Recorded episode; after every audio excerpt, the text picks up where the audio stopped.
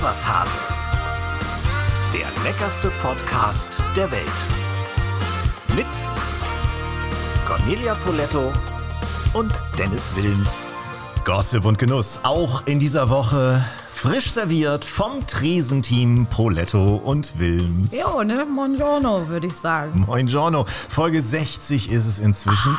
Und wir sagen euch, heute tanzen wir im wahrsten Sinne des Wortes durch die Folge, denn wir bekommen hohen Besuch.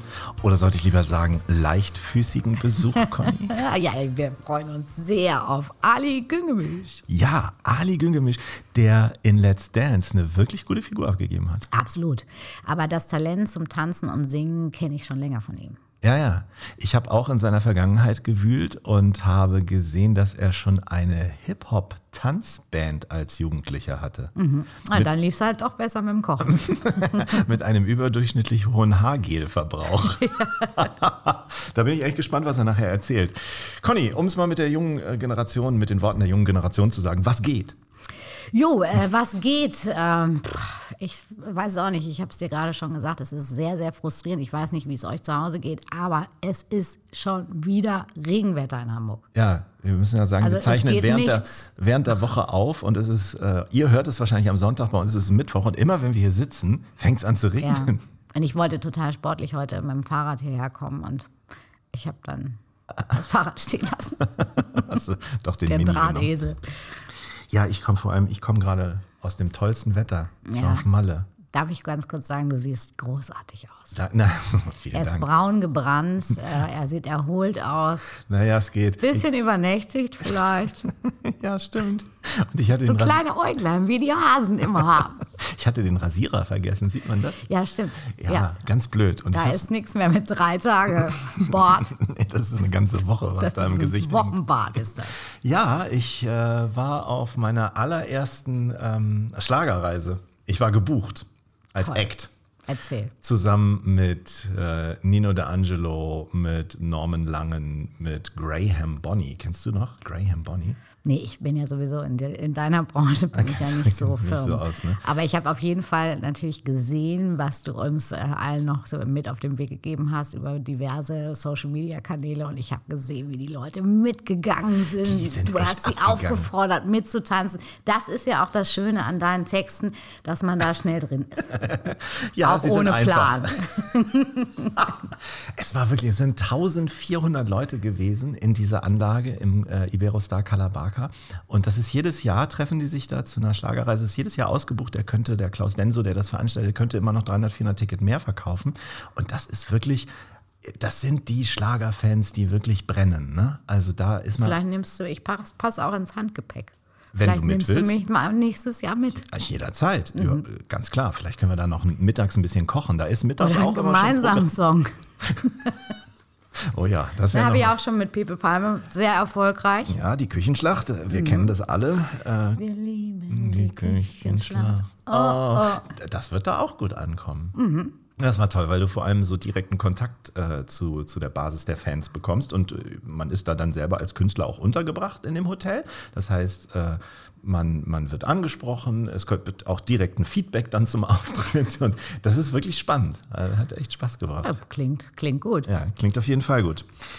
So, aber lass uns jetzt nicht die ganze Zeit äh, über uns bzw. mich quatschen. Es gibt Gossip und Genuss wieder aus deiner TV-Koch-Welt. Ähm, einen sehr traurigen Fall. Und zwar trauert die TV-Sendung Masterchef Australia um einen Juror. Jockson Frillo, der ist völlig überraschend gestorben im Alter von 46 Jahren. Ursprünglich ähm, war dann die für vergangenes Wochenende geplante Ausstrahlung Masterchef Australia dann aus Pietätsgründen aus dem Programm genommen worden. Und wie der Sender jetzt mit dieser bereits produzierten Staffel umgeht, steht noch nicht fest. Es wird vermutet, dass die Staffel zu einem späteren Zeitpunkt als Gedenkstaffel ausgestrahlt werden könnte. Ist natürlich tragisch, so jung zu versterben. Ähm, dann gibt es Neuigkeiten von Steffen Hensler in seinem Sushi-Restaurant Hensler und Hensler, das er gemeinsam mit seinem Vater betreibt, zahlen Kunden so eine, so eine Energiepauschale. Energiepauschale, ne? das habe ich auch gelesen. gehört? Also traurige Geschichte von Masterchef ähm, habe ich auch noch nicht äh, gehört. Das ist das Besondere an unserem Podcast, dass man eben tatsächlich auch du immer so gut recherchierst und man auch traurige Nachrichten übermittelt bekommt. Ja, Energiekostenpauschale bei Steffen habe ich auch gelesen. Ähm, nachvollziehbar. Also jede Handwerkerrechnung, die ich habe, ähm, hat eine Energiekostenpauschale, einen Aufschlag. Ähm, ich weiß nicht, ob man das unbedingt ähm, auf der Rechnung haben muss. Ich dachte auch, man kann es doch vielleicht irgendwie eleganter machen, Ich oder? glaube, man, äh, ich weiß, dass man es eleganter machen kann und äh, wir machen es auch. Ja, es wird alles teurer, das ist sehr schwierig, aber das kann man auch äh, tatsächlich ganz gut mitkalkulieren in dem, was man sonst so anbietet. Und ich finde es auch schön, wenn es nicht auf der Rechnung steht, weil ich finde, ein Restaurantbesuch hat auch immer damit zu tun, einfach mal all das, was einen den Alltag über beschäftigt. Und dazu gehören natürlich auch solche The Themen wie steigende Energiekosten, einfach mal nicht nochmal ähm, schriftlich vor Augen haben muss. ja, Ist, stimmt. me- ist meine Meinung. Sehe ich auch so. Dann gibt es News von Alexander Herrmann. Der benennt sein Hotel in äh, Wirsberg um. Hast du Genau. davon gehört? Ja, Aura und noch irgendwas. Ah, ne? genau, Restaurant Aura bei Alexander Herrmann und Tobias Betz. Und er legt damit mehr Fokus auf Regionalität. So habe ich es zumindest gelesen. Er will sein Konzept um das Anima, das ist so ein Produktionsort für Lebensmittel der Region, Labor, mhm. er, genau, erweitern. Und das ist so, so, so eine Art Future Lab, muss Genau. man sich vorstellen. Und das soll sich um die besten Lebensmittel und Produkte der Region kümmern. Und Gute ich glaube, er macht da auch noch eine riesige Messe draus äh, und äh, da kannst du hinpilgern und dir viele Anregungen holen. Äh, ich ich finde es gut, einfach sich immer mal wieder neu zu erfinden und die Betriebsblindheit hinter sich zu lassen und nachzudenken, was ist denn eigentlich im Moment tatsächlich äh, das, was, was richtig Spaß bringt und äh, die Regionalität, Saisonalität, ich kann es ja kaum noch hören, ist, finde ich, fast selbstverständlich geworden. Aber die machen sehr, sehr spannende ähm, Geschichten. Der Tobias Beetz, äh, seine rechte Hand, ja im Grunde genommen, äh, macht jetzt auch selber äh, Sojasauce und solche Geschichten, die fermentieren und experimentieren. Ähm, unfassbar. Und Aura finde ich deswegen auch wichtig, weil ähm, es ja nicht nur ums Essen geht, sondern ich finde auch das Ganze drumherum. Also dieser, dieser Wohlfühlfaktor, dieses Abtauchen ähm, für ein paar Stunden in eine andere Welt zu entspannen und zu genießen, da gehört auch das Ambiente dazu, da gehört einfach äh, die komplette Aura mit ins Paket und äh, von daher gute Idee.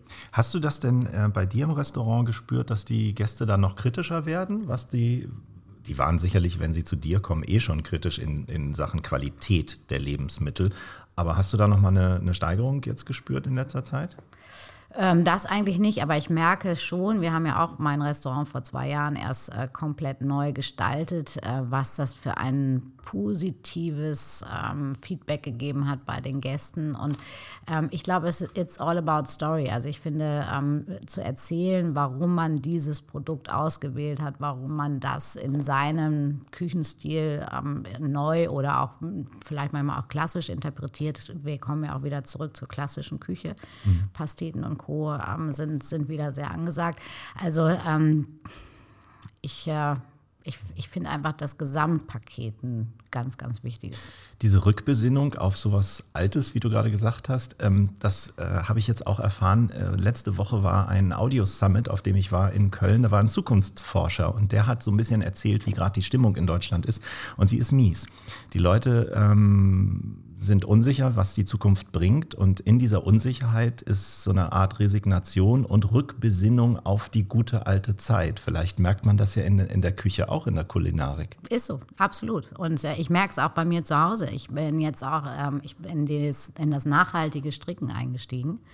Aber die gestrickt hast du doch schon Ja, immer. ja, ich habe schon, ich stricke ja jetzt schon seit Jahren, Ja, ja. aber es gab ein paar Modelle, die sind mir nicht so gelungen. Und jetzt habe ich den hellblauen Pullover wieder aufgeribbelt und mache daraus ein neues Modell. Das ist ja Toll, fantastisch. ne? Ja. super.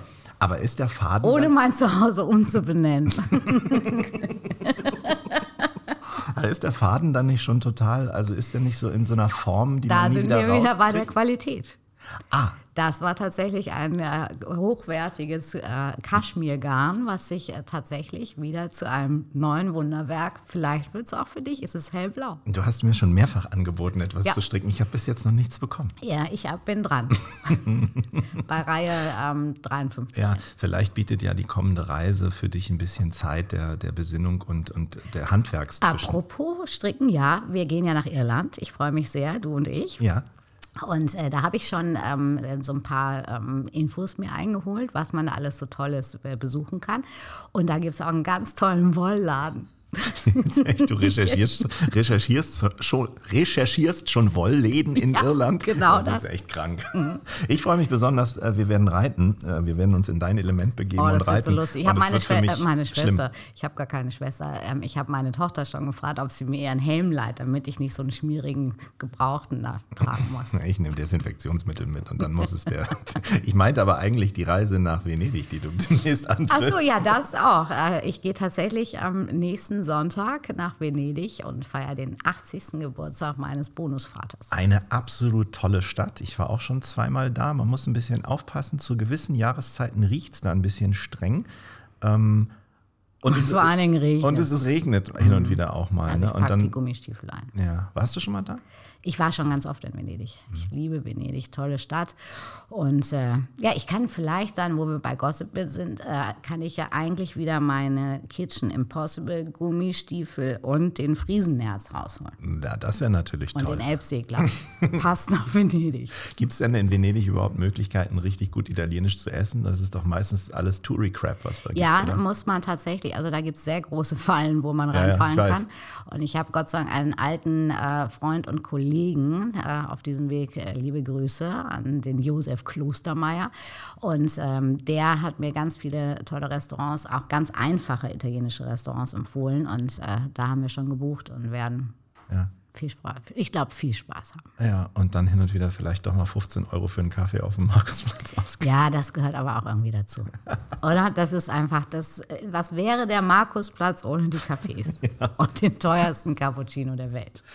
Zu Cappuccino passt unser ähm, heutiges Lebensmittel der Woche. Und zwar ist es wieder ein Wunsch einer Hörerin, und zwar von Tanja Falkenberg. Vielen, vielen Dank für die Mail. Und sie hat sich, ja, Schoki gewünscht. Also Schokolade ist heute das Lebensmittel der Woche. Und wie immer habe ich ein bisschen was zusammengeschrieben und dann unterhalten wir uns drüber. Los geht's.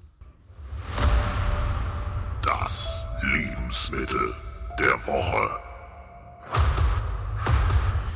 In Zusammenarbeit mit Eat Smarter. Ja, die Urform unserer heutigen Schokolade stammt von den Azteken, die aus Kakaobohnen einen Trank brauten. Erst im 16. Jahrhundert kam man dann auf die Idee, die flüssige Masse fester zu machen und ihr Zucker sowie andere Leckereien hinzuzufügen. Tatsächlich gibt es ganz erhebliche Unterschiede bei der Qualität. Die Basis sind immer gemahlene Kakaobohnen und Kakaobutter, aber schon sehr früh gaben Chocolatiers auch Zutaten wie Zucker, Milch, Sahne, Nüsse mit rein und auch das Aromatisieren mit Gewürzen wie Vanille oder Zimt hat eine lange Tradition. Qualitätsunterschiede ergeben sich schon dadurch, dass man bei sehr günstigen Sorten künstliche Aromen statt Originalgewürze zugibt. Auch die Güte der Kakaobohnen sowie anderer Zutaten spielt natürlich eine Rolle.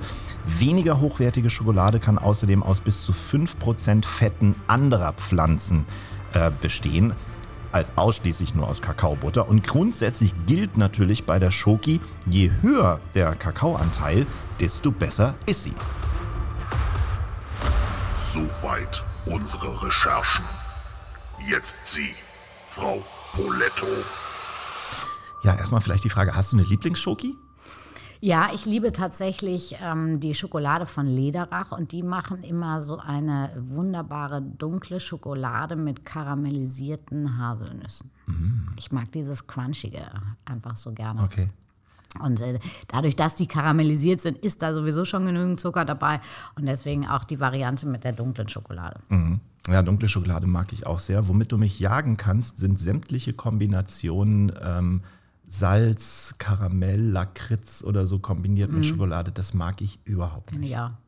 Ich habe früher als Kind äh, geliebt Kinderriegel aus dem Kühlschrank, Wenn die so richtig kalt sind und knackig. Echt? Nee. Das ist zwar einfach eine Zuckerbombe, aber ich fand's super. Mag ich auch total gerne Kinderschokolade bis heute, aber sie muss äh, Wohnzimmer warm sein. Ach, also, Quatsch. ja, kalt mag ich die Siehst du, irgendwie so nicht. ist jeder anders. Und ich finde natürlich Schokolade auch äh, ganz, ganz toll in den nicht klassischen äh, Varianten, sondern eben tatsächlich so gewürzte Schokolade finde ich richtig toll. Ja. Kann man auch sehr, sehr schön auch ähm, Soßen ähm, mit binden und ihnen gleichzeitig einen Geschmack und Glanz mitgeben. Passt auch sehr, sehr gut zu Wildgerichten, zum Beispiel zum, zum Reh oder auch zum, zum Wildschwein. Finde ich super. Und äh, ich finde auch so ein Schokoladenmalheur, weißt du, dieser, dieser, dieser kleine Schokoladen-Lavakuchen, der dann so flüssig Oh äh, rausläuft. Auch das ist etwas, was ähm, unheimlich gut geht und so richtig auch schokoladig ist. Ja. Also da ist, ist viel, nicht viel Schnickschnack drumherum. Und allein grundsätzlich alles so über 70, 80 Prozent und das zu einem Rotwein finde ich grandios. Sehr schöne Kombi. Ja. Oder auch zum Portwein. Oder auch zum Portwein, das stimmt. Und weißt du, was ich noch sensationell finde? Erfrischungsstäbchen. Kennst du Echt, ja, Erfrischungsstäbchen? kenne ich. Mag ich zum Beispiel gar Das nicht. ist sowas Old Das ist so wie. After Eight, mag ich auch nicht. Nein? Kombination mit, mit Minze? Nee. Auch nicht. Nee. Witzig. Also wie gesagt, man kann, du hast schon gesagt, in Soßen ne, kann, man, kann man Schokolade als, als Küchenhelfer verwenden. Es gibt sie natürlich in Kuchen, in Pancakes, in Cookies, in allen möglichen ähm, Variationen. Spielt sie in deiner Küche eine Rolle? Kaum, ne? Oh, Schoko, also ich sage jetzt mal, gerade im Dessertbereich, Desserts mit Schokolade gehen schon auch immer gut. Ja. Immer. Mm. Und auch schöne Kombination. Ich finde zum Beispiel äh, dunkle Schokolade mit Kirschen äh, sehr, sehr schön oder mit einem frischen Kirschsorbet. Man kann ja auch ein schönes Schokoladensorbet machen, also ganz, ganz pur ohne Milch. Ich finde immer die Kombination mit Milch und Sahne nimmt eigentlich den Geschmack. Das ist wie Mhm. beim guten Kaffee. Wenn man da irgendwie ein Latte Macchiato draus macht, Ja. dann brauche ich eigentlich auch gar Ich mag nicht auch so wirklich kaum, es gibt auch kaum, wie ich finde, richtig gute Vollmilchschokolade. Ich mag eigentlich immer die dunklere, Va- die dunkle Variante lieber. Und äh, wenn ich schon bei sowas Fiesem bin wie Erfrischungsstäbchen, ähm, mag ich zum Beispiel auch Mancherie, ist nach wie vor immer noch eins. Alte Schnapsdrossel. Ja, wirklich, das ist großartig. Und Nur weil ich gerade Kirsche und Schokolade Ja, gesagt ich- habe, kannst, musst du nicht gleich noch den Schnaps mit reinnehmen. die Piemont-Kirsche. Ja, wunderschön. Wie hieß die damals? Claudia Berta- Bertani oder so, die von der, der Kirschernte? Übrigens, dabei fällt mir noch ein, gestern hat mir meine Tochter ein, äh, ein Video geschickt von einer, ähm, Nutella ist ja eigentlich eher diese Schokolade, äh, diese Nusscreme, aber Nutella-Werbung von 1984, da haben die uns tatsächlich noch erzählt, dass Nutella richtig gesund ist. Ja, und ist Voller Frechheit. Calcium, Eisen und da sind nur gute Sachen drin. Du, kein Zucker, kein ich, Fett. Ich erinnere mich an die Milchschnittenwerbung. Da wollte man uns auch weismachen. Das ist die Portion Mhm. Ja. Milch, die wir am Tag brauchen in der Schule. Ganz, ganz dringend. Guck, was aus uns geworden ist. also, das war fein. Vielen, vielen Dank, ähm, liebe Frau Falkenberg, Tanja. Äh, wenn ihr auch Wünsche habt, was wir hier mal behandeln wollen oder sollen, dann her damit podcast at iswashase.de. Da könnt ihr uns erreichen, könnt uns aber auch gerne eine Direct Message über unsere Accounts schicken. Bei Insta sind wir sehr, sehr aktiv, wir beiden. Kochen neuerdings ja auch immer wieder regelmäßig auf Insta. Ich hoffe, ihr habt das gesehen. Wenn nicht, dann solltet ihr euch die aktuellen Videos angucken. Das ist nämlich das Spargelrisotto, was wirklich sehr, sehr lecker geworden ist. Und dann gibt es auch noch den Sky, den wir davor gekocht haben. Also geht ruhig mal auf unsere Profile, wenn ihr so Zeiten der alten Polettos Kochschule wieder aufleben lassen wollt, dann seid ihr da genau richtig. Und auch da könnt ihr natürlich Wünsche äußern. Ja. Wenn es irgendwas gibt, was ihr einfach mal richtig machen wollt und ähm, auch Dennis es mit mir gemeinsam hinkriegt, dann meldet euch. Ja, genau. Auch gerne, wenn ihr mich bei was scheitern sehen wollt. Kein Problem. Wir sind Dienstleister. Wir können auch mal so einen gespickten Hasenrücken machen oder so. Oh, oh, oh, meine Oma hat immer Kaninchen gemacht. Habe ich früher sehr, sehr gerne gegessen, bis zu dem Zeitpunkt, wo ich selber ein Kaninchen als Haustier hatte. Da Das änderte bringt, mich sich das dann natürlich, ganz schnell. das bringt mich natürlich auf die Idee, doch mal Horst Lichter einzuladen. Der hat nämlich auch äh, Kaninchen gehasst und seine Mutter hat ihm immer versucht, Kaninchen als anderes Fleisch zu verkaufen. Ach. Sauerbraten vom Kaninchen, Frikadellen vom Kaninchen. Oh, und es war ganz fies, ja. Aber Horst Lichter ist ein guter Gast. Mhm. Machen wir mal eine Butter-Sondersendung. Also, Sehr, sehr schön. Kommen wir doch zu unserem heutigen Gast. Er ist ein wunderbarer Kollege von Conny, schwebte vor kurzem leichtfüßig über das Parkett bei RTL in Let's Dance. Herzlich willkommen dem Sterne- und TV-Koch Ali Güngemüsch. Hallo, danke schön. Hallo Conny. Hallo Ali. Siehst wie immer entzückend aus. Oh, danke. Das ist Podcast. Das ist das Einzige, was mich wirklich immer traurig macht, man uns nicht äh, sieht. dass äh, man uns nicht sehen Ja, kann. ja sehr schade. Aber Irgendwann- Ali sieht auch super aus. Ich weiß nicht, warum der die ganze Zeit schon lacht, obwohl wir noch gar nicht geplaudert haben. Weiß, weil er ein gut gelaunter Mensch ist. Ja, und wir müssen auch mal ganz kurz sagen, ähm, größtes Kompliment, auch mit der Technik äh, hat es geklappt. Ja. Hat natürlich ein bisschen mit Unterstützung von Frau zu tun. Richtig. Die Anna, meine Partnerin, hat das wirklich. Ich bin froh, dass ich sie habe. Und da scheitern schon einige an dieser Hürde der Technik, ganz Ja. am Anfang des Podcasts. Das stimmt. Ali, ähm, welche äh, Körperteile erinnern dich bis heute manchmal an deine Plackereien bei Let's Dance? Gibt's da Nachwehen? Du, äh, das war tatsächlich, ich hatte ja, ähm, glaube ich, Woche zwei musste ich ähm, Cha-Cha-Cha tanzen. Und, und ich dachte, ich kriege das irgendwie so locker hin. Und nach, nach so zwei Tagen hat mir die Achillessehne so wehgetan, ich konnte nicht weiter tanzen. Ich habe nur mit Ibuprofen konnte ich da ein bisschen weiter tanzen. Und ich glaube, das hat man dann auch am Freitagabend gesehen. Das war einer, einer meiner schlechtesten Tänze. ähm, aber insgesamt war jetzt äh, Dance schon eine, eine tolle Erfahrung. Ich war insgesamt äh, acht Wochen dabei, also mit der Kennenlern-Show. Und ähm, es hat mir wahnsinnig viel Spaß gemacht, aber ich habe das echt auch unterschätzt. Ne? Halt- wie halt so, so, so wie, wie wir Köche halt sind, habe ich gedacht, am Tag so zwei, drei Stunden tanzen und dann gehst du halt dann noch ins Restaurant, ein bisschen mit den Gästen schnacken, ne? Fährst mal Wochenende weg mit der Partnerin und so. Also ein bisschen so easy going, ne? Und das war überhaupt gar nicht der Fall, du. ähm, sechs bis acht Stunden Training und dann äh, Donnerstag nach Köln, Freitag die Live-Show, teilweise Samstag noch getanzt. Also du hast so äh, normalerweise nur einen freien Tag gehabt, aber es gab auch Samstage, da musstest du auch da tanzen.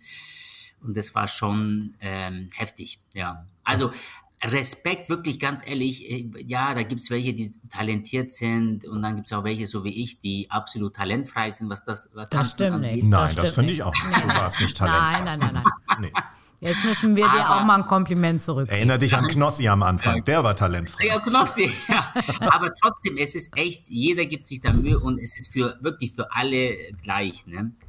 Ähm, aber es ist jetzt, äh, ja, Dance, das machst du auch ein, einmal in deinem Leben. Also ich werde ja nie, nie wieder eine Möglichkeit oder sage ich jetzt mal ein Angebot kriegen, da mal mitzumachen. Also von, von daher war das eine tolle Erfahrung, die mir wirklich sehr viel Spaß gemacht hat und ich habe viel dazugelernt, auch, auch menschlich dazugelernt. Und äh, es war mal schön, wirklich nach 32 Jahren mal raus aus der Küche und einfach mal zwei Monate komplett was anderes zu machen. Das Also schön. ich, ich finde auch, dass, dass das ist schon außergewöhnlich. Ich habe von vielen Leuten, die da mal mitgemacht haben, auch ähnliches gehört. Man ist in so einer Blase, man steckt in so einer Blase drin und es dreht sich wirklich mehrere Wochen nur darum. Mir persönlich ist es ein bisschen zu lang gezogen. Kann man sich das überhaupt als vielbeschäftigter Mann, wie du es ja bist, leisten, so lange in eine TV-Show zu gehen? Naja, das, das Problem ist halt einfach, du weißt dass also im, im schlimmsten Fall oder im, im besten Fall bist du im Finale und das sind dann drei Monate insgesamt, ne? Krass. Das ist schon Ja, heftig. ja, klar, das geht ja Mitte, Mitte Februar los bis äh, jetzt, nächste Woche ist ja Finale. So, wenn du weiterkommst. Aber das weißt du ja nicht. Und, und von, es kann ja sein, dass du jede Woche rausfliegst. Also du musst immer Woche, Woche zu Woche denken und auch wirklich die Zeit genießen. Ähm, aber geblockt habe ich mir in meinem Kalender die drei Monate. Also da ist es, äh, kann, hast du nicht mehr so viel Möglichkeit, irgendwie nebenbei noch was zu machen in der Zeit, wo du noch drinnen bist. Das hat mir eigentlich persönlich so ein bisschen am, ja eigentlich am, am, am meisten so ein bisschen äh, leid getan. Ich habe keine Zeit gehabt für, jetzt für die Anna, ich habe keine Zeit gehabt für, für meine Gäste, keine Zeit gehabt für Kinder. Und das war halt einfach so, ähm, das ist mir dann irgendwann schon auf den Keks gegangen nach zwei Monaten. Ich war am Ende auch wirklich, äh, also ich war nicht unglücklich, als ich da rausgeflogen bin. Das war alles gut, diplomatisch ausgedrückt. Also ähm, Ali und ich haben uns ja zwischendurch äh, in Stuttgart getroffen und ähm, gemeinsam gekocht. Das war, war echt eine tolle Veranstaltung bei Bräuninger.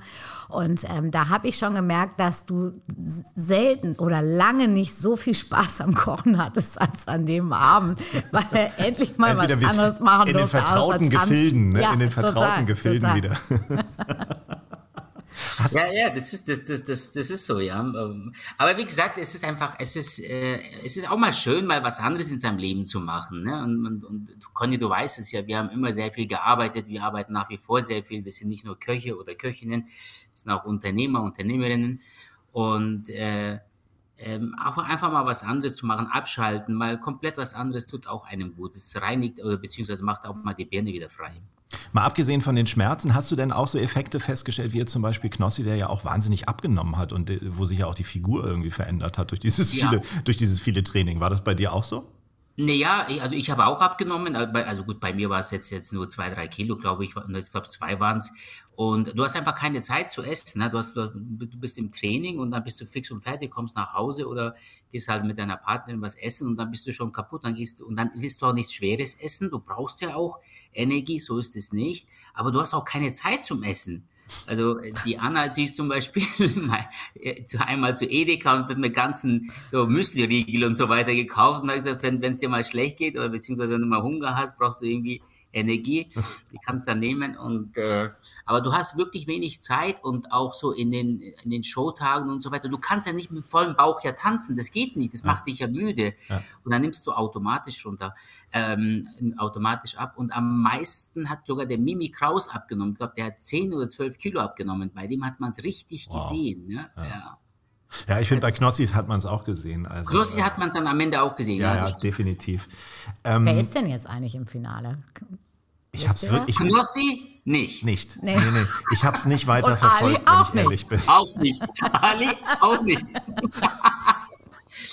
ne, die Anna, Anna Philipp Boy, ähm, Anna Philipp Boy und Jul. Ne, Finale ist ja noch nicht. Morgen ist ja, morgen ist, ne, warte mal, wann ist das? Übermorgen. Übermorgen ist jetzt Halbfinale. Es sind vier im Halbfinale und, und einer wird rausfliegen und, und, und drei kommen dann ins Finale. Okay. Also Finale steht noch nicht, aber Halbfinale steht schon. Ja, also wir reden über dieses Wochenende mhm. nur zur Info. Wir zeichnen mittwochs auf, sonntags kommt der Podcast raus, Samstag ist es im Fernsehen gelaufen. Also das, was gestern Abend. Habe ich jetzt auch verstanden. Danke. Dennis hat, äh, hat für uns das nochmal klar. Sortiert.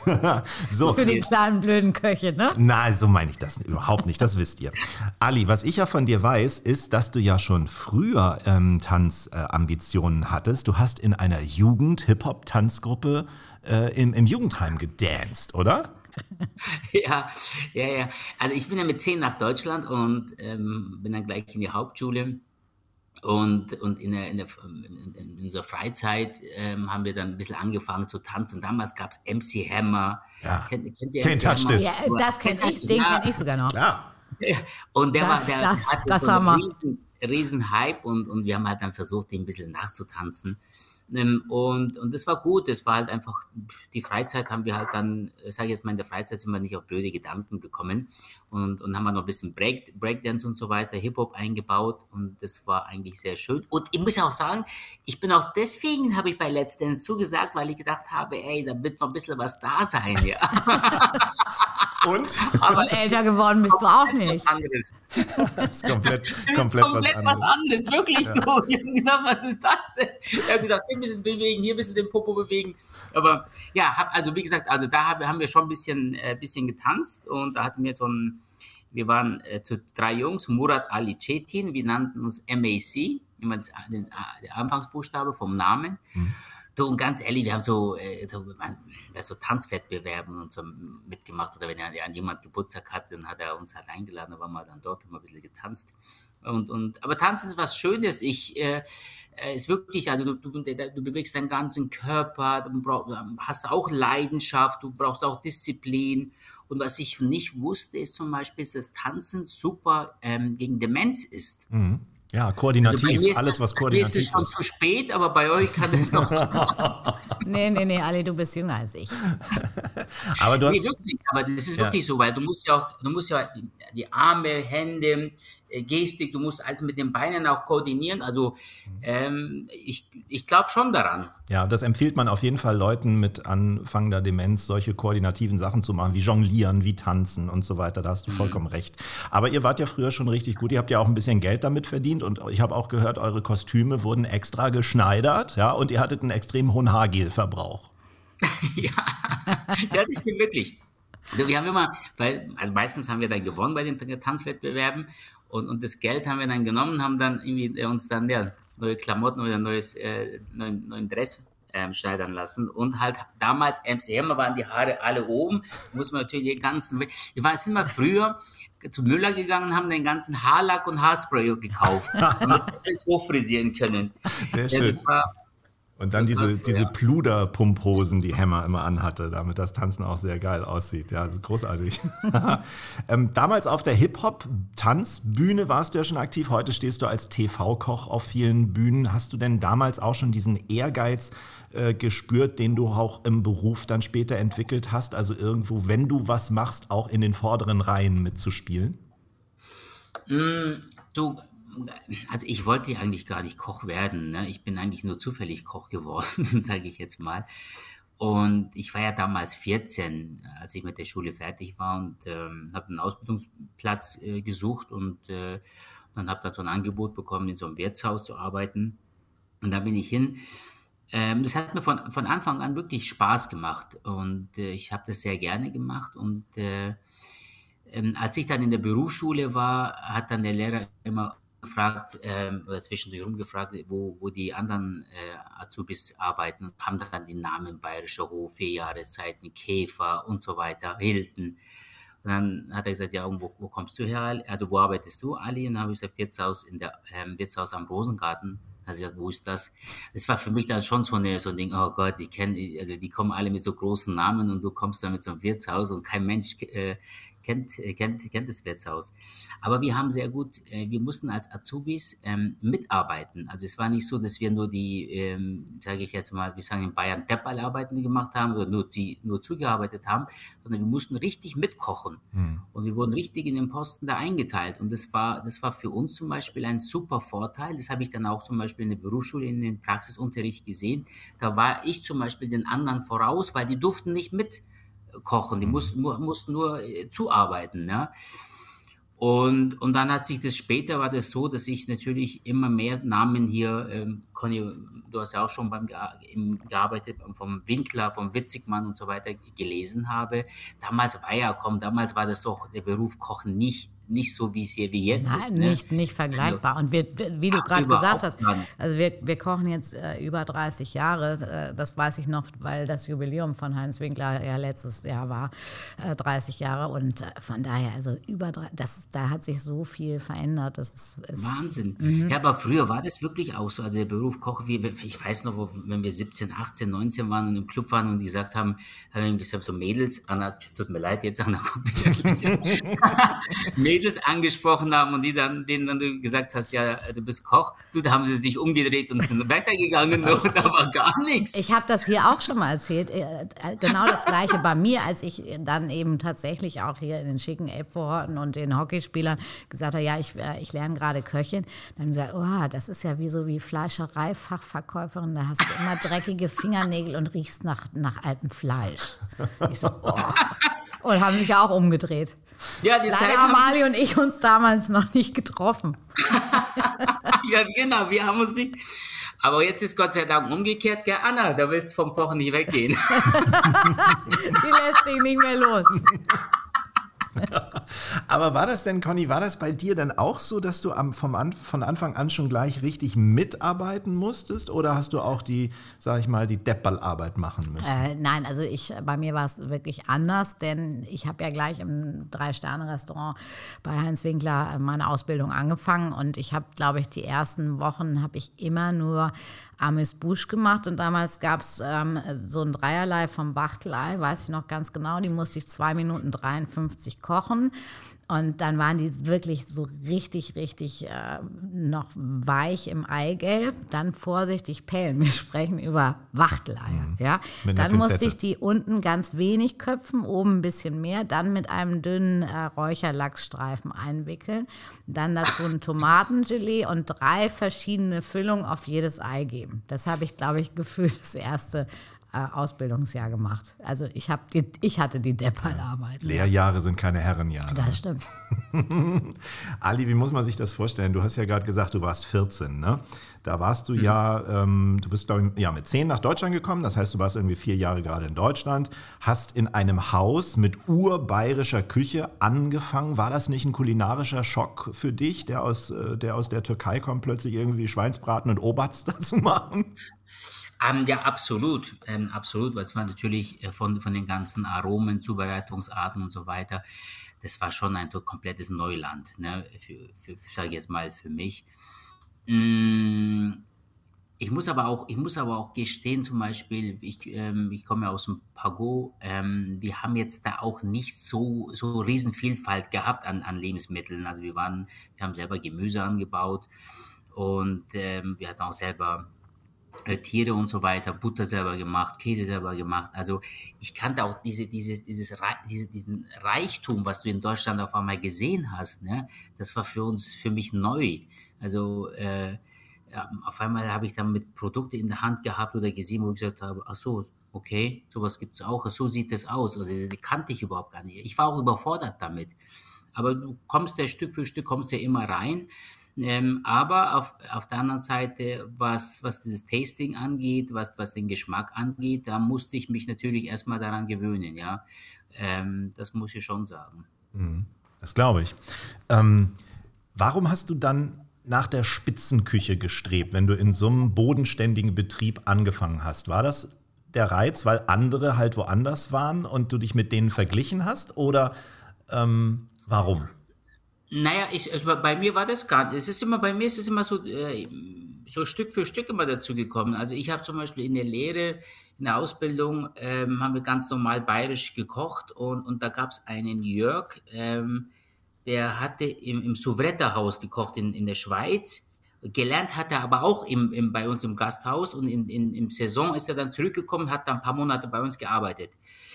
Und der hat ganz anders angerichtet. Der hat den Löffel ganz anders in der Hand gehabt. Der hat die Soße ganz anders auf dem Teller. Also der, hat viel mehr mit Löffeln gearbeitet und die anderen Köche haben dann die Kelle genommen mit der Soße, zack, drauf Geschöpft. und Schweinsbrat drauf und aus Schöpfgericht. Und der war viel filigraner, also sehr, sehr elegant. Auch wenn er den Spargel angekocht hat, dann hat er den Spargel genommen, erstmal gefühlt und wenn er das Fleisch, also mit sehr viel Hingabe, mit sehr viel Gefühl hat er gekocht. Und den habe ich mir mal so mal eine Zeit lang angeschaut und habe gesagt, ich möchte so gut werden wie du, Jörg. Dann hat er gesagt, ja, dann musst du aber ganz schön, ganz, ganz schön viel Gas geben, Ali. Dann habe ich gesagt, ja gut. Ja, kennst ja die Köche in bayerischen Wirtschaften, sind ja, haben wir mal so, mhm. so, so, so, so, sag ich mal, so einen Spruch drauf. Und, und, und, und irgendwann hat, ähm, hat er sich zum Beispiel selbstständig gemacht. Dann ich, bin ich dann nach meiner Lehre dorthin, um bei ihm noch dazu zu lernen. Und, und das war immer schon. Und, und irgendwann war das so, dass ich dann beim Ederer war. Irgendwann wollte ich dann ins Tantris. Das war nicht so bei mir, wo ich gesagt habe, ich, äh, ich fange jetzt an und dann will ich irgendwann selber ein Sternekoch werden oder selbstständig sein. Das habe ich nie gemacht. Ich habe immer Leute mit mir rausgepickt und habe gesagt, okay, der, ist, der, hat, der hat die Qualitäten, das möchte ich irgendwann mal auch haben. Und der hat die Qualitäten ähm, das möchte ich auch äh, sehen oder beziehungsweise erlernen. Und ich bin ein Mensch, ich klaue sehr viel mit Augen. Also ich habe auch in der Lehre, in der Ausbildung, ich habe nie, ja, wir haben da teilweise zwei, drei Säcke Kartoffeln geschält. Äh, da gibt es eine Anekdote, da kam der Koch, da kam der, ein Azubi, der haben wir ganz, fast den ganzen Tag Kartoffeln geschält, dann kam man, macht das so, schau, Chef, ich kann mein, Chef, ich habe steife Finger. Also man muss, den, man muss den Zuhörern und Hörerinnen jetzt sagen, dass, dass Ali gerade mit seinen, mit seinen Fingern jeweils eine, eine Kralle wie formt. Wie ja. eingefroren. Wirklich so. Mit Gicht, Gichtfingern. Dann sagt er, ja, Gott sei, Gott sei Dank sind es die Finger. Wenn wir halt die Köche sind. Naja, und, und ich habe halt nie zum Beispiel auf die Kartoffel geschaut. Ich habe natürlich auf die Kartoffel geschaut, geschält, aber ich habe trotzdem rechts und links geschaut, um ein bisschen noch dazu zu lernen, beziehungsweise also einfach mit auch zu planen. Bei, ne? bei, dir war halt neben dem Handwerklichen, was zum Kochen gehört, halt auch immer so schon so ein kleiner künstlerischer Anspruch und so ein ästhetischer Anspruch wahrscheinlich da. Deswegen hast du ja auch äh, getanzt und Tänzer sind ja meistens auch äh, Ästheten. Ähm, man kann ja sagen, dass was bei, was bei Conny ähm, Heinz Winkler war, war bei dir Karl Ederer. Das war sowas wie ein, wie ein Mentor, der dich dann äh, an die Hand genommen hat, ne? Ja, Karl Ederer hat da äh, echt, äh, spielt eine ganz große Rolle. A, hat er mir, ähm, also ich ich, erzähle euch mal auch, auch dann die Anekdote. Ähm, ich habe mir die Abendausgabe von, ich von der Abendzeitung, äh, Münchner Abendzeitung gekauft, bin dann nach Hause und, und damals hatte ich ja kein Handy, war Handy auch, war, war auch gar nicht aktuell und so. Habe angerufen um 23 Uhr in der Nacht beim Karl Ederer und dann äh, habe ich gesagt, ja, ich bin, äh, Sie suchen Jungkoch und ich bin, ich bin der Ali, Ali Güngörmüş und habe gelernt im Rosengarten. Äh, nein, mein Name ist Ali Güngörmüş, ich bin aber Türke, habe ich gesagt. Weil ich habe immer, weiß ich nicht, warum ich das gesagt habe. Ich weiß es nicht, warum ich das ja. gesagt habe, wirklich. Jetzt im Nachhinein, ich glaube, das ist einfach so ein Unterbewusstsein drinnen, dass du als, sage ich jetzt mal, vielleicht als Türke oder als Migrant, weiß ich nicht, wer so, so Vorurteile vielleicht hast dann sagt, sagt er, was, das ist mir scheißegal, wo sie herkommen. Wenn sie kochen können, können sie gerne kommen. Mhm. Also das ist so, und damit konnte ich was anfangen. Das war so, ja okay, ey, entweder du, ist wurscht, wer du bist, egal wo du herkommst, du, da, da zählt Leistung. Wenn du, wenn, wenn, du, wenn du gut bist, dann nimmt er dich. Naja, das war und sicherlich in dir drin, weil du ja auch in bestimmten anderen Küchen auch manchmal so behandelt wurdest, oder? Sicherlich, sicherlich. Du nimmst dann immer irgendwo was mit, ja. Also ähm, natürlich hast du auch in der, in der, in der Ausbildung und auch später kriegst du, du hast ja tagtäglich ja damit, ja, sage ich jetzt mal, mehr oder weniger was zu tun, ne? Ähm, aber ist so, ich möchte jetzt da auch nicht irgendwie tiefer in die Dinge gehen. Und, ähm, und das war zum Beispiel, dann habe ich mich bei ihm vorgestellt, dann hat er mich, hat er mich genommen, dann hat er mich später ins Tantris gebracht, dann hat er später ähm, das Edera in der Innenstadt eröffnet und hat mir die Möglichkeit gegeben, mich dort zu entwickeln, zu entfalten. Das, was früher Edera war, ist jetzt das Pago. Theoretisch habe ich eigentlich sein Restaurant jetzt übernommen und betreibe es selber. Und deswegen haben wir da, ich habe die Beziehung, sage jetzt mal, die Verbindung, die Beziehung zu ihm ist ganz anders. Also es geht nicht nur um das Kulinarische, sondern es, auch, es geht auch über das Menschliche hinaus. Ne? Das war ja bei dir mit Heinz genauso. Ne? Man braucht also offensichtlich, um in diese vordere Reihe der Liga vorzutreten, braucht man jemanden, der einen unter die Fittiche. Ja, das ist, das ist schon eine, eine kleine Branche und ähm, jeder Winkler, äh, Witzigmann, Schüler kannte sich. Daraus sind dann wieder neue große Köche entstanden und so wie halt auch ein, ein Karl Ederer, äh, einer, einer der ganz Großen. Und ähm, ja, das ist dann so ein bisschen die, die Eintrittskarte in diese etwas andere Welt, die sich von eben dem Wirtshaus unterscheidet. Ja. Du bist ja dann gewechselt von München nach Hamburg und hast dich auch oft in diesem Spannungsfeld, in diesem geografischen Spannungsfeld München-Hamburg äh, bewegt. Ne? Also damals, als du das Le Canard übernommen hast. Das ist ja, finde ich, auch ein krasser Kulturschock von der Mentalität her, oder? Von, du, du bist mit zehn nach München gekommen und hast jetzt die Mentalität unter, weiß ich nicht, Deutschland gespeichert und dann kommst du nach Hamburg. Das sind ja doch auch Unterschiede, oder hast du das gar nicht so empfunden? Ja, ich muss sagen, ich hab, auch da habe ich mir gar nicht so viel Gedanken gemacht. Das ist mir, man, man hat mir das immer gesagt, dass die, dass die Hamburger oder die Norddeutschen sehr zurück, zurückhaltend sind, erst vorsichtig, sehr skeptisch und so, die zu knacken ist gar nicht so einfach und so. Das habe ich schon vorher schon ähm, sehr oft gehört. Und ähm, aber im ersten Moment ist mir das gar nicht so aufgefallen. Ähm, meistens ist es dann irgendwann, ich glaube so noch, ja, ich glaube nach so sechs Monaten oder so, äh, war ich dann halt mal beim Gast und habe dann irgendeinen Spaß gemacht, weiß ich nicht. Da hat er mich wirklich so ganz ernst angeguckt. Und damals habe ich noch einen bayerischen Dialekt gehabt, ne, als ich dann in Hamburg war. Und dann dachte ich, okay, sag mal, hat er jetzt, das war doch jetzt gerade witzig, hat er jetzt nicht verstanden oder, oder ist der jetzt so? Und äh, dann hat da mein Kellner gesagt, ja, das sind hier ein bisschen anders als wir im Süden, Chef. Und ähm, die brauchen ein bisschen mehr Zeit, ne? die müssen erstmal warm werden mit ihnen. Ja. Und dann habe ich gesagt, ah, okay, das, das, das gibt es halt auch. Ne? Und auf der anderen Seite habe ich immer zu mir gesagt, du darfst dich nicht verändern, bleib, du bist der Ali, bleib so wie du bist und, und Lachen kostet nichts, bringt aber viel und irgendwann knackst du dich schon, irgendwann kommen sie, wenn sie dann zwar ein zweites, drittes Mal kommen, dann, dann hast du sie, dann hast du sie auch. Und war auch dann, war auch dann so, ja. Und in Hamburg, ja, ja. in Hamburg hast du ja aber trotzdem deinen ersten Stern bekommen. Ähm, ja. wie, was war das für ein Gefühl, als erster türkischstämmiger äh, äh, Koch oder als Koch mit türkischen Wurzeln äh, einen Stern in Deutschland zu bekommen? Das Ja, na, das, das ist natürlich eine, eine sehr hohe, äh, sage ich jetzt mal, für mich war das die höchste äh, Anerkennung und auch Auszeichnung. Und das ist natürlich, äh, das zeigt ja, dass die, die Arbeit, die Zeit, die Kraft, die Energie, auch das Risiko als Selbstständiger, alles, was du da, sag jetzt mal, investiert hast, ähm, hast du ja dann, kommt dann auf einmal so ein Stern und dann, und, und du hast dann das Gefühl, du hast jetzt alles erreicht, ja. Ähm, was auch toll ist, es ist wirklich, ähm, also ich, der, der, der Moment, in dem, dem ich da gehört habe, dass wir den Stern bekommen haben, das war der Wahnsinn. Ich habe dann auch wirklich so Tränen in den Augen gehabt und so. Und ich bin dann auch nochmal ins Restaurant, habe den Karl Ederer angerufen, nochmal wieder zum Karl Ederer. Ja, und gesagt, so, wir, wir, haben Stern, äh, den Stern bekommen.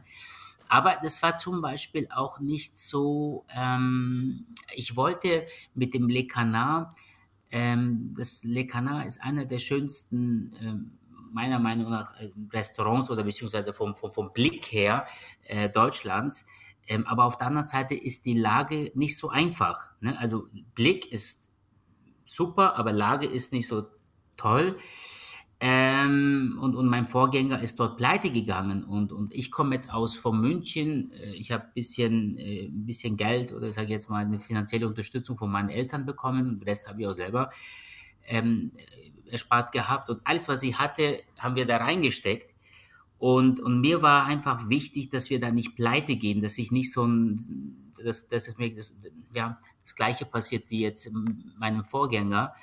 Und, und ich habe gesagt, wir müssen erst mal gucken, dass wir wirtschaftlich gut dastehen, dass wir nicht Minus machen. Und, und, und der Stern ist erstmal, der war ganz weit weg, wirklich ganz weit weg. Und, ähm, aber ich muss auch ganz ehrlich sagen, die Hamburger, auch da riesen, riesen Dankeschön an die, an die Hamburger, die haben, die, die sind gekommen, die haben mir die Chance gegeben, die haben mich unterstützt, auch Kollegen, Conny, du warst ja auch öfter da. Und, Jeden ersten Schultag meiner Tochter. Ja, ja, war echt total süß. Wir immer mittags zu Ali gegangen. Ach, immer nee, aber das ist, das, ist, das ist ja auch so, ähm, auch, auch, auch eine Unterstützung ist es ja. Ne? Man, das, das zeigt ja auch, wenn, wenn der Kollege kommt, der fühlt sich ja wohl, es geht ja dann nicht, auch nicht nur ums Essen. Jeder hat so seine eigene, seine eigene Linie, jeder hat seinen eigenen Stil. Äh, ob der jetzt da die Tomate ein bisschen mehr Salz braucht oder weniger, ist ja wurscht, aber das, das Zwischenmenschliche muss halt auch passen. Ne? Was hast du dann davon? Ähm, Aber dabei sind wir eigentlich genau bei dem Punkt, Ali, so wie ich es gerade, ist mir erst, als ich es ausgesprochen hatte, aufgefallen. Ich habe jetzt nicht gesagt, wir sind ähm, immer zum ersten Schultag ins Le Canard gegangen, sondern wir sind zu Ali gegangen. Mhm. Und ich glaube, das ist heute auch noch viel wichtiger als, als damals, dieses, dieses Persönliche, was einen auch manchmal ganz schön ähm, fordert, weil Gäste natürlich auch immer so ein Besitzgefühl äh, haben und weil, wenn mein Ali nicht da ist ja. oder meine Conny, da ist eine Erwartungshaltung. Dann schmeckt es ne? nicht so gut. Dann ja. ist, ne, also auf der einen Seite ist es toll, diese Stammgäste zu haben, die aber natürlich auch immer deine Anwesenheit fordern. Und ähm, als dann denke ich mal, bei Ali genauso auch mehr TV dazu kam, dann gab es natürlich auch sozusagen die TV-Touristen, die zu dir kommen und ähm, klar auch einen Anspruch ans Essen haben, aber eigentlich auch dich als Person. Ja, weil du bist die Show. Total. Mhm. Ja, das ist, das ist schon so geworden. Ja, also selbst, äh, sage ich jetzt mal, wir Köche und Köchinnen sind auch Stars. Ja, sage ich jetzt mal. Ähm, und, und das, das ist, das ist für, für, ich sehe das ja auch bei uns, Conny, das wird bei dir auch nicht anders sein. Das ist für die Leute wirklich ein Event. Mhm. Die buchen sich, die, die, die drei Monate vorher buchen sich ein Hotel und machen irgendwelche Freizeitaktivitäten, aber die wollen auch bei der Conny am Abend essen. Das ist wichtig. Und wenn natürlich die Conny da ist oder der Ali da ist, und die dann mit dir ein Foto machen und, und vielleicht auch mit dir einen kleinen Smalltalk halten, dann ist es, dann ist es für sie so eine runde Geschichte, was ja auch toll ist, was ja auch wirklich schön ist, finde ich, ja. Aber auf der anderen Seite stimmt auch, was die Conny sagt, du kannst ja nicht immer da sein.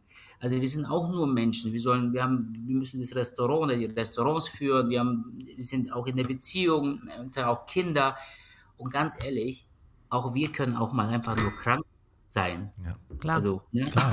Das ist das richtige Stichwort, was du mir gibst. Also da ist diese Erwartungshaltung von allen Seiten. Ne? Die Erwartungshaltung natürlich, weil du ein finanzielles Risiko eingehst, die Erwartungshaltung von Leuten, die dich aus dem Fernsehen kennen, eine Erwartungshaltung von Seiten deiner Familie, eine Erwartungshaltung, die du ja auch selber als, äh, sag ich mal, motivierter Mensch hast, der in der ersten Reihe kocht, an dich hast. Und dann kam es bei dir auch so, wie es kommen ja musste. Du hattest einen Burnout ne, mit 30. Ja, das war Ja, also ich sage mal so, ich, ich war kurz davor, ja. Ich war kurz davor. Mhm. Ich war einfach über, überarbeitet. Ich weiß noch ganz genau, das war an einem äh, Wochenende, stand ich an der Bar und, und habe mich mit Stammgästen unterhalten und auf einmal ist mir schwindlig geworden. Und dann dachte ich, oh, ich kippe jetzt gleich um und habe mich gleich festgehalten an dem, an an dem Tresen. Und dann wusste ich, äh, ich wollte ja auch natürlich mit niemandem darüber reden, wie es halt so ist. Wir sind ja stark, wir sind ja mächtig, wir können alles immer, ne? wie, wie, wie wir halt so immer von uns behaupten. Und, und hat mich schon echt sehr lange beschäftigt. Ähm, ich habe halt, halt gemerkt, dass mir halt einfach der soziale Kontakt gefehlt hat. Also ich habe nur gearbeitet. Damals hatten wir auch sechs Tage Woche aufgehabt und, und dann kam noch Fernsehen dazu. Ähm, dann ähm, immer dieses, immer die, unter Druck, unter, unter Zeitdruck, unter Druck hast du, passt du auch nicht auf deine Ernährung auf, du schläfst, schläfst auch viel zu wenig, machst auch keinen Sport und irgendwann kriegst du halt die Quittung. Ne? Und, äh, und, und, das ist, also es war mir wirklich eine Lehre und, und, äh, und wenn ich so manchmal komme ich auch so jetzt, wenn ich das Gefühl habe, es wird mir zu viel, dann ziehe ich mich zurück. Dann fahre ich dann entweder mit der Anna, mit meiner Partnerin weg oder ich, ich, ich gehe auch vielleicht auch mal einen Abend nicht rein und gehe einfach mal, wir gehen ins Kino oder ich, ich gehe essen oder irgendwas mache, irgendwas mache, wo du einfach mal was an. Und viel Sport. Ich mache momentan viel Sport und das tut mir zum Beispiel sehr gut. Gab es bei dir mal so eine Zeit, Conny, wo du kurz davor standst? Ja, also ich glaube, die, die Momente kann ich äh, auch an, an, mehreren Jahren aufzählen. Das, das ist einfach schon sehr fordernd und auch so, wie, wie du sagst, auch, auch Kinder. Ich bin ja nun auch Mutter und das irgendwie alles unter einen Hut zu bekommen und auch die Verantwortung als Unternehmerin eben tatsächlich ähm, für, für Mitarbeiter auch eine sichere Bank zu sein und äh, wirklich auch äh, zu sehen, dass du, dass so viel übrig bleibt, dass alle am Ende des Monats glücklich und zufrieden sind. Also da, da ist schon, sind schon immer ein paar schlaflose Nächte dabei. Das äh, ist, ist einfach so, ja.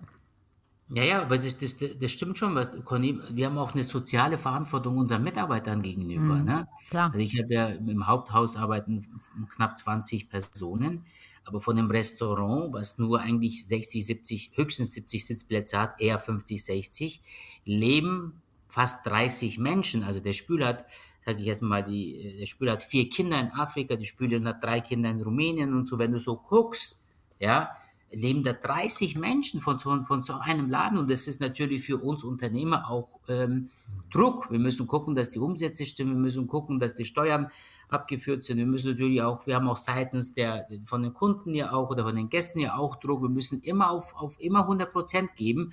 Und wenn du das natürlich über Jahre machst, irgendwann, irgendwann kriegst du halt dann die Quittung. Ne? Und, und, und, und, und, und das Gute daran ist, an, an älter werden, das wirklich, das sehe ich jetzt bei mir, mit meinen knackigen 36.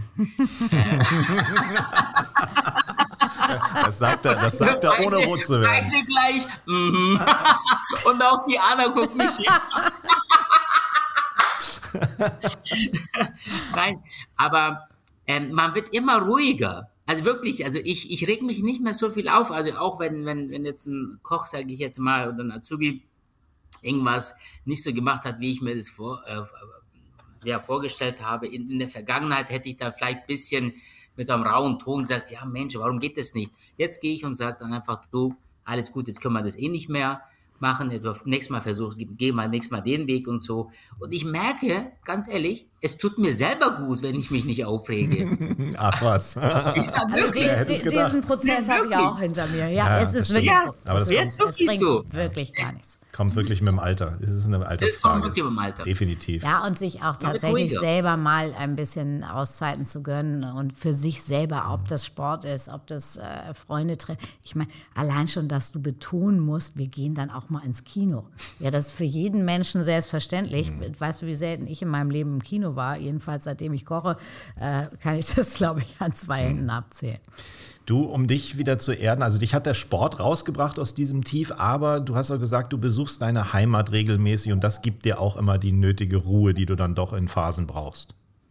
Ja, ja, genau, richtig. Ich besuche dann auch meine Heimat. Ich bin meistens, meine Eltern ähm, sind ähm, in den Sommermonaten im Pago und ich versuche da jedes Jahr für eine, mindestens für eine Woche dahin zu fliegen oder zu denen zu fliegen. Äh, es ist alles dort noch so, pff, alles noch, sage ich jetzt mal, die Uhr ist dort stehen geblieben, ja.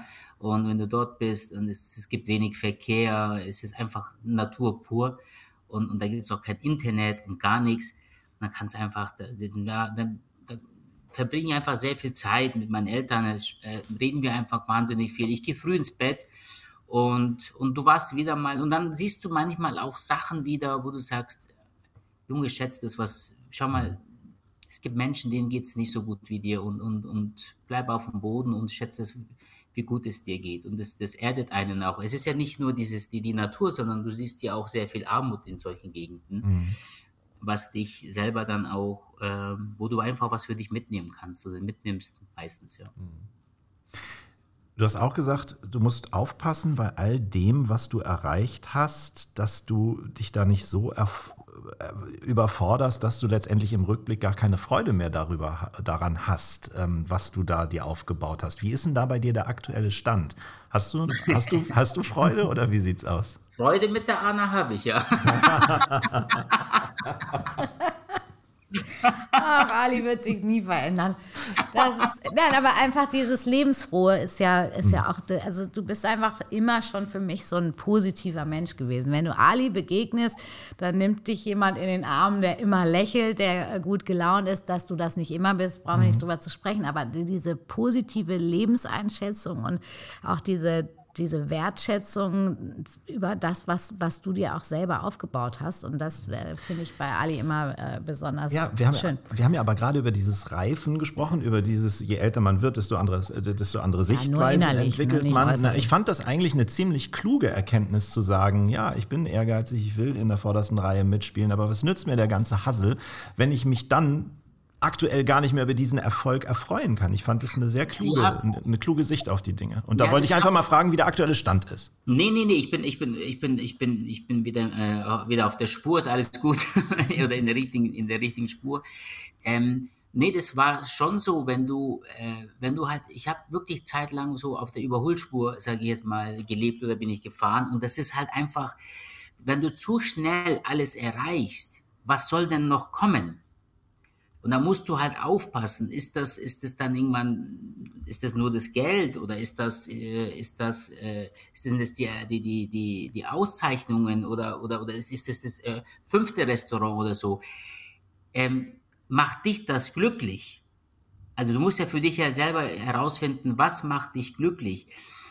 Und, und zeitlang war das halt einfach bei mir so, ich wollte wirklich schnell und, und, und, und so weit wie möglich kommen. Und, und ich habe halt gemerkt, ähm, es macht mir gar, es gibt mir nicht mehr. Also ich habe nicht mehr so viel Freude daran. Und ich habe halt einfach gesagt, ich habe Angst davor, dass ich rückblickend sage, okay, ich habe jetzt alles erreicht, aber richtig Freude. Also an was habe ich denn richtig Freude? An gar nichts eigentlich. Und deswegen habe ich gesagt, nee, jetzt wollen wir mal gucken, dass man sich mal wieder mal erdet und, und, und äh, ähm, weniger macht und das wenige richtig gut macht. Und, und, dann, und das muss dich einfach glücklich machen. Und ich, momentan ist es so und das macht mich auch wirklich sehr, sehr glücklich. Ich habe das Restaurant zum Beispiel jetzt mittags zu, ich habe nur am Abend geöffnet. Äh, das ist alleine, das ist schon eine riesen Lebensqualität für mich. Ich bin heute Morgen zum Sport gegangen, dann war ich was essen und, und, und hin und her und äh, irgendwann jetzt Nachmittag gehe ich dann rein und, und dann habe ich viel mehr Energie. Also ich, äh, das heißt nicht, dass ich weniger arbeite, nein, aber ich, ich teile das jetzt so ein, dass es, dass es mir gut geht, dass ich an, an allem, was ich tue und mache und so auch Freude habe, ja. Du hast ja ähm, fünf Geschwister, glaube ich. Ne? Haben die alle auch? Sechs. Sechs, sechs sogar. Ähm, welche Berufswege haben die denn so, so gewählt? Die sind ja auch in, in Deutschland, in München, ne? Das sind ähm, in Deutschland, ähm, in Deutschland und die älteste, älteste, Schwester, die lebt in Stuttgart. Ja, eigentlich, also ich bin der Einzige, der in der Gastronomie ist. Der eine ist Automechaniker ah. geworden, der andere ist ähm, Elektriker geworden, haben wir Zahnarzthelferin da. Also jeder ist so, sage ich jetzt mal, äh, eine komplett andere Branche, ja. Mhm. Der Jüngste, der hier geboren ist, der hat studiert, klar, der ist schlauer als wir. die Studierenden als Akademiker geworden, ja. Ja, aber äh, die, die im Moment gefordert sind, das sind, äh, das sind die handwerklichen Berufe. Total. Also mit Studium weiß ich nicht, wie weit du noch mit, mit Studium in Zukunft in Deutschland kommen wirst. Die, die das lachende Ende nachher haben, sind die wirklich praktisch Arbeitenden, ne? Ja, so. ja, das ist, das ist wirklich so. Der, der, also Handwerksberufe, das sind, ähm, ja, wir, wir finden ja keine Handwerker. Ich habe jetzt einen Wasserhahn ausgetauscht, Conny. Wasserhahn in der Küche. Ich habe 780 Euro bezahlt. Ja. Für einen Wasserhahn. Ja, ist, ist Wahnsinn, ne? Das ist ja. Das ist Wahnsinn. Also da sieht man wieder die Preise in München und in Hamburg sind sich sehr ähnlich, denn ich habe auch einen Wasserhahn austauschen lassen bei mir im Paulas. Es lief zwar noch auf Garantie, aber genau den gleichen Preis. Also sag mal, spinnt ihr eigentlich für einen neuen Wasserhahn an der. Bar? Um, umsatteln. Äh, Und er war nicht vergoldet. Nein. Meine auch nicht. Aber nee, aber das ist wirklich so, das ist alles so teuer geworden und ähm, ja klar, ähm, Mitarbeiter, egal in welcher Branche, sind natürlich nicht viel da und äh, ich bin mal gespannt. Das ist ja unser, unser, also meine größte Sorge, ganz ehrlich. Weil ich bin mal gespannt, wo wir in fünf oder in zehn Jahren, äh, wo wir da stehen. Ja, Deutschland verändert sich doch krass. Hast du noch äh, in Erinnerung, wie dein allererster Blick auf dieses Land war, als du, als du mit zehn hier, hierher kamst? Wie hast du das hier empfunden? Naja, also Deutschland war für uns. Ähm, mein Vater ist ja einmal im, einmal im Jahr in, in die Türkei gekommen und hat dort seinen Jahresurlaub verbracht. Es waren über vier bis sechs Wochen. Und mein, mein, mein Vater ist ein wirklich, Verfechter von Deutschland. Immer, immer, immer, immer super über Deutschland gesprochen. Und, und wenn auch äh, so, wenn in der Nachbarschaft irgendwas gebaut wurde oder wenn die irgendwas äh, anschaffen ähm, wollten, dann hat mein Papa immer deutsche Firmen vorgeschlagen. Also, kauft euch die deutschen Marken, das sind die besten und hin und her. Und unser Bild war von Deutschland immer, also ich kann ja von mir reden, immer, mein Bild war immer, boah, Deutschland, tolles Land, äh, schönes Land, reiches Land wahrscheinlich, also reich an, an, an alles, was halt da ist. Und es, so mit den Gedanken sind wir eigentlich, äh, bin ich nach Deutschland und als ich dann hier, äh, weiß ich noch, äh, Weihnachten, Weihnachten äh, 86 in München am Flughafen gelandet bin, war das natürlich alles Neuland, aber du hast schon gesehen, also es war schon, äh, es war schon schön. Aber als Kind nimmst du das gar nicht so richtig wahr, weil ähm, bei mir war das so, dass ich mich eigentlich nur auf meinen Vater gefreut habe, weil ich den einfach viel zu selten gesehen habe. Also die, Freude, die, die Vorfreude, den Vater zu sehen, das war viel, viel größer als Deutschland, wirklich. Ja, Ja, verständlich, so. na klar, Du bist, logisch. Ja, du bist ein Kind, ne? du bist zehn Jahre alt, äh, du sie- siehst ihn ja kaum. Ja. Und dann, ja. Dazu muss man sagen, also ihr, du mit deiner Mutter und deinen Geschwistern, ihr habt in der Türkei gelebt und dein Vater hat hier in Deutschland gearbeitet. Das war also nicht möglich, dass ihr von Anfang an mit hierher gekommen seid oder wolltet ihr das gar nicht? Nee, er wollte nicht. Er hat, er, ja, aber er hat, er hat gesagt, er geht nach Deutschland und, und äh, will nur fünf Jahre arbeiten und sich ein bisschen Geld sammeln, äh, sparen und mit dem Geld will er sich äh, in, in der Heimat irgendwie ein, ich glaube, so, so ein Lebensmittelgeschäft eröffnen. Und nach fünf Jahren ist es sechs Jahre geworden, irgendwann zehn, irgendwann 15, irgendwann 20, irgendwann 25. Und mein Vater hat, äh, hat keinen Führerschein, weil er gesagt hat, ich habe immer gesagt, ich gehe ja wieder zurück. Warum, was soll ich denn mit Führerschein? Und, und dann sagt er, ja, irgendwann war es halt dann so, dass ihr dann, das war so an der Grenze, damals war es auch so, mit 14 konntest du noch nach Deutschland als Kind, mit 15 aber schon nicht mehr. Ah, okay. Und, und dann hat er, gesagt, da musste ich entscheiden, ent- also entweder ich zurück oder ihr her. Hat er gesagt, ja, ich glaube, hier habt ihr äh, mehr, also bessere Möglichkeiten gehabt. Und deswegen habe ich gesagt, okay, ich möchte jetzt meine Familie bei mir haben. Mein, der war natürlich auch, der hat auch ein schönes Leben gehabt hier, ne? Ganz alleine als Mann in Deutschland, so schön. Read between the lines. Okay. Dann kommen wir jetzt zur Abschlussfrage, die uns darauf bringt, du hast ja selber auch äh, Kinder. Wie sieht es mit dem, mit dem aktuellen Berufsbild Koch, Köchin aus? Würdest du deinen Kindern oder auch anderen Kindern in einem berufsfähigen, bald berufsfähigen Alter empfehlen, diesen Beruf zu ergreifen? Und wenn ja, warum? Und wenn nein, auch warum? Also äh, ganz ehrlich, ähm, ich würde niemals meinen Kindern sagen, mach das und, oder mach das nicht.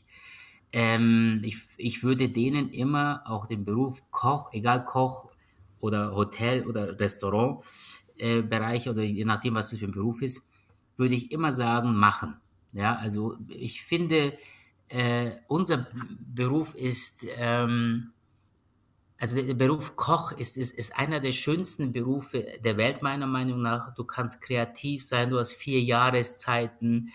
Du kannst, wenn du deine Ausbildung in, in Deutschland gemacht hast, kannst du überall auf der Welt arbeiten. Jeder nimmt dich mit Handkuss. Und wir machen, wir machen Menschen glücklich, wir machen Seelen glücklich. Also wenn, wenn, wenn ich wirklich so ein, so ein Teller serviere und der Gast sich bedankt und, und, und, und sagt, ach, heute hatten wir eigentlich einen schlechten Tag, jetzt sind wir bei Ihnen, es tut uns gut, wir haben wirklich sehr gut gegessen, dann siehst du, okay, du hast einen Menschen glücklich gemacht. Ähm, deswegen ist es für mich einer der schönsten Berufe, was es überhaupt gibt. Also ich kann mir nicht vorstellen, ganz ehrlich, irgendwo zu sein, wo du dann, sag ich jetzt mal, so ein Fließband irgendwie, wo, wo, wo, wo du Tennisbälle produzierst und jeden Tennisball in die Hand nimmst und dann einfach in den Korb reinschmeißt. Bei uns ist es anders. Du hast eine, du hast jetzt, jetzt gilt jetzt, jetzt zum Beispiel kommen die mediterrane äh, Produkte, Lebensmittel, du hast eine Tomate, du kannst die Tomate schmoren, du kannst aus der Soße machen, du kannst als, keine Ahnung, Conny, du Carpaccio machen, ich Tomatendöner machen. Also was ich damit sagen will, was ich damit sagen will, ist einfach, ähm, es ist ein toller Beruf und unbedingt, also wirklich machen und, und, und äh, es ist nicht mehr, ja, die Branche hat manchmal ja, schlechten Ruf gehabt und manchmal kommt ab und zu mal was ans Tageslicht, aber es ist nicht, es ist nicht mehr so. Es, die Branche hat dazugelernt. Ich kann nur von mir sagen, äh, wir sind, äh, wir mussten uns ändern, wir, wir, wir mussten umstellen, damit dieser, dieser Beruf auch immer noch eine Zukunft hat. Ja. Also ihr seid Leute Glücklichmacher und das macht euch selbst auch glücklich. Ich glaube, schöner kann man die heutige 60. Folge von Iswas Hase nicht abrunden. Ali, ganz, ganz herzlichen Dank, dass du dir die Zeit genommen hast. Danke, hat Spaß gemacht. Vielen Dank. So cool. Sehen wir uns nächste Woche ne, in der Küchenschlacht. ja, ja, stimmt wirklich. Super. Dann und ich hoffe, dass ich auch mal reinschneide, wenn ich in München bin bei dir. Äh, wir kennen uns nämlich noch oh, gar nicht ich bin Übrigens, ich bin in München. Ich bin in München am 21. 22. Mai. Bist du zufälligerweise da? Äh, das ist aber äh, Sonntag, Montag, oder? Ja, äh, ja Sonntag hin. Ja, Montag, Dienstag bin ich da. Ja, meld dich, ich bin da. Ja, super, mache ich. Conny, Conny haben das jetzt auch alle ja. unsere Hörerinnen und Hörer mitbekommen, yeah. dass ihr euch verabredet habt in München. Sehr schön. Wir sagen ganz herzlichen Dank. Das war äh, Iswas Hase für diese Woche. Vielen Dank. Macht's gut, Schön, dass du da warst. Tschüss. Ciao, Ali. Ciao. Tschüss.